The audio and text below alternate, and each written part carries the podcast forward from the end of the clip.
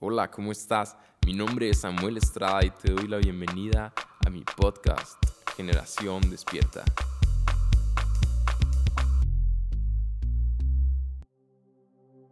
Entonces dije, todo se ha acabado para mí, estoy condenado porque soy un pecador. Tengo labios impuros y vivo en medio de un pueblo de labios impuros. Sin embargo, he visto al Rey, el Señor de los ejércitos celestiales. Entonces uno de los serafines voló hacia mí con un carbón encendido que había tomado del altar con unas tenazas. Con él tocó mis labios y dijo, ¿ves? Este carbón te ha tocado los labios. Ahora tu culpa ha sido quitada y tus pecados perdonados. Después oí que el Señor preguntaba, ¿a quién enviaré como mensajero a este pueblo? ¿Quién irá por nosotros?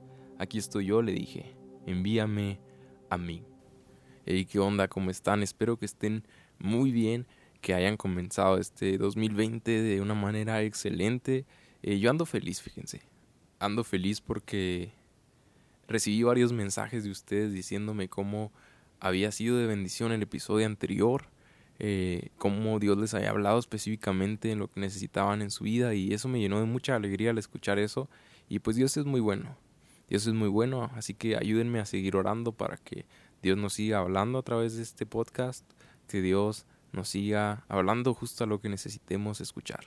Así que bien, espero que anden contentos ustedes también. Yo he empezado este año de una manera muy padre, cambios padres, planes nuevos y muchas cosas, ¿no? Pero sobre todo tratando de buscar más y más a Dios. Pero bien, empecemos con el tema que yo creo que Dios tiene algo para tu vida hoy también y la última vez nos quedamos en cómo Isaías al ver la santidad de Dios reconoce su condición y luego hay una purificación del pecado y luego lleno del Espíritu Santo a través de como representación de ese carbón encendido. Pero ahora bien, y era el primer episodio de esta serie era una visión hacia lo eterno y la segunda era una visión hacia lo interno. Primero ver a Dios, luego vernos a nosotros, pero el día de hoy, el último episodio, el título es Una visión hacia lo externo. Si nos fijamos en la historia, cuando Isaías dijo, todo se ha acabado para mí, estoy condenado porque soy un pecador, tengo labios impuros y vivo en medio de un pueblo de labios impuros. Él no solo dijo, yo soy un pecador. Después de que se vio a él mismo, se fijó que alrededor de él estaba lleno de pecadores. Y de eso es lo que se va a tratar. Va a girar en torno a eso nuestro episodio del día de hoy. Una visión hacia lo externo. ¿Por qué? Porque luego el Señor le pregunta, ¿a quién enviaré como mensajero a este pueblo y quién irá por nosotros? Y él le responde, aquí estoy yo, envíame a mí. Bien, yo creo que vivimos en una generación, en una sociedad donde todo gira en torno a nosotros mismos. Algunos dicen que vivimos en la generación del yoyo, ¿Por qué? Porque todos dicen, yo esto, yo soy lo máximo, yo soy, me dedico a tal profesión, y yo, y yo, y yo. Y yo creo que la gran mayoría, si somos sinceros, nos gusta hablar de nosotros mismos. Pero no tenemos que abrir mucho las redes sociales o los medios de comunicación para que veamos que el mensaje que se nos comparte es pensar en nosotros mismos. Piensa en ti mismo, piensa en tus planes, piensa en tus sueños, piensa en tus anhelos. Y dentro de todo esto, pues no es totalmente mal, pero sí se torna mal cuando no vemos primero a Dios antes de vernos a nosotros mismos. ¿Por qué? Porque creemos que nosotros somos lo máximo y se nos olvida quiénes somos nosotros. Pero sabes, aun cuando ya viste primero a Dios y aun cuando ya reconociste que tú eres pecador, puedes seguir siendo un envidioso o un orgulloso. ¿Y cómo es esto? me preguntarás cuando te quieres solamente tú quedar con lo que Dios te dio a ti y no quieres compartir con los demás lo que Dios ha hecho en tu vida. Pero si nos salimos un poquito de la burbuja de todo lo que nos dicen en los medios de comunicación, de piensa en ti, piensa en tus sueños, si te pones a ver un poco hacia lo externo, ves que hay mucha necesidad. En el mundo hay mucha necesidad. Dentro de la iglesia hay mucha necesidad. ¿Sabes? Un ejercicio que hago cotidianamente cuando voy caminando por alguna plaza, por el centro, por donde sea. Eh, me pongo a ver a las personas y, y Dios trae un pensamiento a mi mente. Recuerda que son almas. Recuerda que cada persona que ves caminando es un alma y que cada alma tiene una eternidad y que cada una de esas personas tiene sus problemas, cada una de esas personas tal vez está triste, tal vez lo acaban de, de asaltar, lo acaban de golpear, acaban de abusar de él, o bien simplemente él piensa que es feliz por las cosas que tiene cuando realmente no sabe que la vida del hombre no consiste en la cantidad de bienes que posea. Y hay tantas personas caminando alrededor de ti día a día. No me puedes dejar mentir que la gran mayoría de las veces que tú sales a la calle, estás con tus audífonos o estás conduciendo en el carro, espero que escuchando mi podcast, no, no te creas, pero estás escuchando música en el carro o, o en cualquier lugar, en tu salón de clases, en el trabajo o bien dentro de la iglesia. Pero jamás o muy pocas veces te pones a pensar en los demás. Siempre estás pensando en tus problemas, siempre estás pensando en qué vas a hacer mañana, en qué vas a hacer en una hora, que si ya hiciste el trabajo de mañana, que si ya hiciste el trabajo de hoy, el proyecto de la semana pasada, y un chorro o un montón de problemas que vienen a nuestra mente y que parece que no tienen fin. Pero si nos salimos un poco de nuestra burbuja y empezamos a voltear a ver a los demás, empieza a verlos con atención, empieza a ver en la calle aquel niño que está pidiendo dinero, aquella señora que se ve triste, que se ve tal vez tiene un moretón en el ojo, tal vez tiene necesidad, o aquel necesitado que está pidiendo dinero en la esquina y, y sabes, hay tanta necesidad afuera. Pero más que una necesidad material, que también hay necesidad material, es una necesidad espiritual. Y son las dos. Pero no puedes solamente suplir la necesidad material sin llegar sino llegar a lo espiritual. Es primero la espiritual y luego ya puedes dar también lo material. Porque entiendo y sé que no es malo ayudar también materialmente. Y yo estoy de acuerdo totalmente con eso. Porque sería también malo solamente decirle Dios te ama, pero no ayudarle también y no mostrarle el amor de Dios. Pero bien, ¿por qué digo todo esto? Porque cuando empiezas a ver a las demás personas como lo que realmente son, un alma que tienen una eternidad, en tu mente entiendes que tú tienes una misión, que tú tienes una tarea y que es la gran comisión que te ha dejado Jesús, que es servir a los demás, que es proclamar el Evangelio y hablarles de que Jesucristo puede resucitar su vida, que puede darles vida, que puede limpiarlos, que no importa, porque así como a ti te limpió, Él también los puede limpiar a ellos. Pero ahora la pregunta es, ¿realmente le hablamos a las personas que están a nuestro alrededor? ¿Realmente ayudamos a las personas que están a nuestro alrededor? Cuando estás en tu escuela, ¿realmente brillas en la oscuridad? ¿Realmente eres luz en medio de las tinieblas? ¿Realmente eres la sal de la tierra? Yo quiero invitarte, mi amigo, a que te motives a través de estas palabras y más que una motivación, también veas que es una necesidad la que existe allá afuera y que Dios está preguntando a quién enviaré allá afuera, a quién enviaré como mensajero, a quién enviaré para yo usarlo en medio de las tinieblas y que pueda resplandecer y que ellos los traigan a mi luz para que ellos puedan ser encontrados por mi presencia. ¿Tú estás dispuesto? Y bien.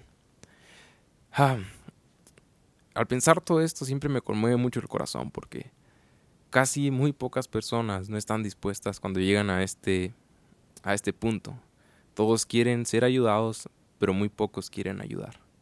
Pero el propósito de este episodio el día de hoy es para que veas también que hay necesidad y espero que Dios hable a tu corazón y a tu vida el día de hoy y puedas ayudar a otros también. Hay una historia en la Biblia que me gusta mucho es la historia de Nehemías. Esta historia nos habla acerca de un hombre que era el copero del rey, o sea, ¿qué quiere decir? Era aquel hombre que probaba la comida que era para el rey antes que el rey, para ver si no tenía veneno, para ver si estaba buena, para ver si, pues obviamente un rey siempre iba a ser atacado aún en los detalles más minuciosos y a ver si la, la comida estaba segura para comer y si los los alimentos estaban saludables y estaban buenos. Bien, pues realmente este hombre vivía en un estado de privilegio. Ahora imagínate comer como rey literalmente. ¿A cuántos no les gustaría comer como un rey? Yo creo que a todos nos gusta la comida y si no te gusta la comida yo creo que no eres humano porque es una necesidad básica. Pero bien, hubo un momento donde uno de los hermanos de Nehemías se acerca a visitarlo y él le pregunta, ¿cómo está nuestro pueblo? Nehemías le pregunta a él, ¿cómo está nuestro pueblo? Y aquel hombre le dice, ¿sabes que las cosas no están bien? Las cosas no andan muy bien. Hay mucha necesidad. Todos están asustados. La muralla fue derribada y la muralla era muy importante en esa época porque representaba la seguridad del pueblo. Y todos estaban tristes. Fíjate la reacción que tuvo Nehemías. Nehemías al escuchar eso se soltó llorando y luego se puso a ayunar, se puso a orar y le pidió a Dios dirección, le pidió a Dios algo bien importante que se me hace aquí. Le pidió a Dios perdón en nombre de todos. Él dijo, te hemos fallado, te hemos pecado, reconocemos que te hemos fallado, pero te pedimos que nos perdones. Y él se puso en un estado como si él hubiera hecho lo mismo que ellos, porque él conocía que eran un solo pueblo, que lo que hiciera su hermano era el mismo problema para él, y si su hermano tenía necesidad, era su necesidad también. Y eso es algo bien importante que debemos de aprender de la actitud de la vida de Nehemías. Ahora bien, no solamente tuvo la valentía de orar por ellos, sino me llama mucho la atención cómo Nehemías ora antes a Dios y le pide ayúdame para hablar con el rey y, y que me permita ir para con los de mi pueblo a ayudarlos. Él ora antes a Dios, Dios le da gracia con el rey y él se va a apoyar en medio de la necesidad. Fíjate aquí, de un estado de comodidad pasó a un estado de servicio. ¿Cuántos realmente estamos dispuestos para pasar de un estado de comodidad a servir con nuestras manos? A que nuestras manos se ensucien mientras otros siguen en un estado de comodidad. ¿Tú estás dispuesto a bajar de ese estado de comodidad para servir a los necesitados? Es algo bien interesante y algo que hay que aprender de la vida de Nehemías. Y me encanta cómo, aun cuando los demás se sentían tristes, Nehemías le decía, vamos, vamos a darle, así me lo imagino con las palabras de ahora, ¿no? Vamos a darle con todo en el nombre de Dios, en el nombre de Dios, no se desanimen, vamos a hacerlo para Dios y para la gloria de Dios. Y sabes, esto me recuerda algo o me hace pensar algo. ¿Cuántas veces en tu iglesia, en tu congregación, te has dado cuenta de tanta necesidad o de que las cosas a veces no andan bien? Y tú puedes actuar de dos maneras, pero las dos te cuestan lo mismo o te quejas y te pones a insultar a los demás, te pones a decir, ah, las cosas no están bien en mi iglesia, las cosas ah, están bien aburridas las reuniones, o, o, fíjate cómo nadie sirve, o fíjate cómo realmente no se siente la presencia de Dios, o fíjate esto, lo que hace tal, lo que hace aquel, y bla, bla, bla. Pero no solamente te lo quedas tú, lo peor es que vas a compartir a los demás y vas a intoxicar también a los demás con tu veneno. Eso es algo triste. Pero te cuesta, así como vas a, decirle a los demás eso. porque no mejor ves, ok, hay una necesidad. Voy a pedir perdón a Dios en nombre de toda mi congregación, en nombre de todos mis amigos, para pedirle perdón a Dios, para que nos ayude, para que nos llene con su presencia y levantarte en el poder de Dios, para orar para la gloria de Dios y que les digas, ten ánimo. Yo sé que estás pasando por un momento difícil, pero aquí estoy yo, yo quiero orar por ti, dime si necesitas algo. Realmente la gran mayoría de nosotros no hace eso, pero es parte de nuestra tarea también. Dentro de nuestra iglesia hay necesidad. ¿Te has dado cuenta de algo que no te agrade de tu iglesia? Yo me imagino que sí, porque no hay iglesia perfecta, porque todos somos humanos y siempre va a haber errores dentro. Pero en vez de desanimarte, yo quiero animarte para que sirvas a Dios a través de este problema. Que lo que el diablo quiere usar para mal, Dios lo encamine a bien para tu vida. Eso es lo que anhelo yo para que tú actúes y sirvas dentro de tu iglesia con amor. Y sabes, a veces hay ciertas personas en la iglesia que algunos lo tachan de, de los vagos, los que no son cristianos, los que solo van para socializar, los que solo van para, para ir con las niñas o las niñas con los niños o X, ¿no? Pero fíjate, esas personas también son almas, como decíamos ahorita. Y hay algo bien importante que hay que demostrar dentro de la iglesia, que es el amor de Dios y la cercanía. Y es algo que Dios ha tratado conmigo muy profundo estos últimos tiempos de ayudar a todos los que yo pueda. Y a veces me falta porque soy humano también, pero es un proceso. Pero Dios sabe que estoy intentando cada vez más servir a mis hermanos. Entonces yo quiero animarte a ti que si has identificado a alguien que se ve como que está batallando, como que no está bien cimentado en la roca que es Cristo, en vez de estarlo juzgando, mejor ayúdalo. Ora por él, hazte su amigo, acércalo más a Dios, O igual que tú viste a alguien que estaba bien metido con Dios y luego de repente viste que como que, ah, caray, ¿qué onda con esta persona? Parece que se alejó de Dios. En vez de juzgarlo, ve, acércate y ayúdalo y dile, aquí estoy yo, hermano, quiero orar por ti, vamos a orar juntos, vamos a pedirle a Dios juntos que nos perdone, que nos limpie, que nos purifique para que nos acerque más a Él. Y esa es una parte de la necesidad dentro de la iglesia. Otra parte de la necesidad dentro de la iglesia es aquellos que están muertos espiritualmente. Tal vez Dios ya te despertó a ti. Tal vez tú ya tuviste una visión hacia lo eterno y luego una visión hacia lo interna, hacia lo interno y te diste cuenta de que Dios te estaba ayudando en tu vida. Pero la Biblia nos dice, da de gracia lo que de gracia recibieron. Entonces, me recuerda mucho al pasaje de despiértate tú que duermes y levántate de los muertos. Tal vez tú ya te despertaste y ya te levantaste. Imagínate, vamos a imaginarnos en, en un lugar donde hay muchos muertos y muchos dormidos. Los muertos son aquellos que no conocen a Cristo porque no tienen vida y los dormidos son aquellos que sí tienen vida, están dentro de tu iglesia pero no están despiertos, están dormidos. Entonces tú ya estás despierto y ya estás levantado. ¿No serías tú un envidioso si no levantaras a los demás que tú ves que están dormidos? Vamos a empezar con los que están dormidos y después con los que no tienen vida. Uno de los motivos de este podcast, tal y como el nombre lo es, es una generación despierta. Yo creo que tú también anhelas, mi amigo, una generación despierta en el nombre del Señor, que impacte a la sociedad, que haya un avivamiento en la iglesia, que los jóvenes sean usados por Dios. Pero Dios dice, ¿a quién enviaré yo? ¿A quién enviaré para que estos que están dormidos, estos que están muertos, sean levantados, que los ayuden a levantarse? Pues Dios quiere usarte a ti y me quiere usar a mí, pero todo empieza con la humildad y la disposición de servicio de ayudar a los demás. Y todo esto es con amor también, porque hay otros que se lo toman en otro sentido de juzgar a los demás y, y si le oye, no, pues es que yo soy súper cristiano y tú no. No, todo esto se demuestra con las cosas comunes, todo esto se demuestra con las cosas pequeñas con la amistad, con la cercanía y empiezas a orar por los demás, empiezas a ayunar por los demás, empiezas a convivir con los demás, empiezas a hablarle de las palabras de Dios, empiezas a hacer luz en medio de las tinieblas. No por quien tú eres, sino por quien Dios es y porque Dios ha decidido purificarte. Bien, entonces, ¿tú estás dispuesto a servir a tus hermanos dentro de la iglesia? Espero que sí. y ahora bien, hay otra necesidad que esta necesidad también es muy importante. Son aquellos que no tienen vida, o sea, aquellas personas que no conocen a Cristo.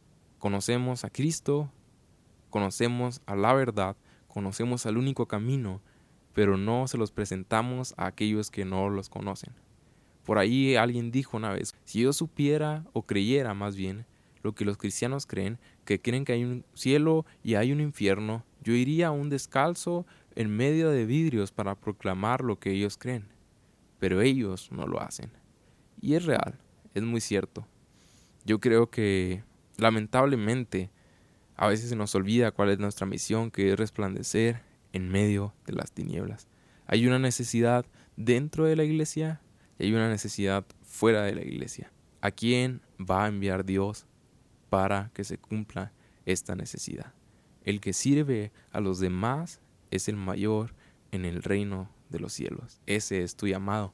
Así que tú estás dispuesto a cumplir tu llamado y a corresponder al llamado de Dios. Dios está diciendo, ¿a quién voy a enviar? A aquella necesidad dentro de mi iglesia y fuera de mi iglesia. Tú estás dispuesto a decir, yo, aquí estoy, Señor. Envíame a mí. Espero que te haya sido de bendición este episodio del día de hoy. Eh, no fue un regaño, no quiero que lo veas como un regaño, sino realmente hay mucha necesidad. En mi mente pensaba todos estos días cómo hay necesidad afuera, cómo hay necesidad dentro de la iglesia también. Pero anhelo con todo mi corazón que a través de esto Dios haya hablado a tu vida y puedas empezar a impactar en tu iglesia, en tu familia, en donde sea. Porque todas las personas tienen una necesidad.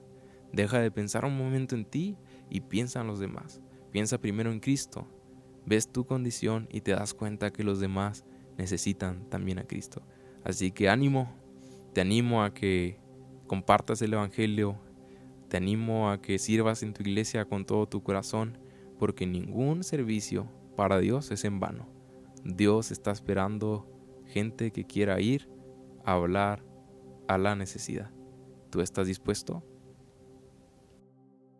Gracias por haber escuchado este podcast hasta el final. Estate pendiente de los próximos episodios que el próximo jueves estaré subiendo al comparte con tus amigos, con tus líderes y espero que tengas un excelente día.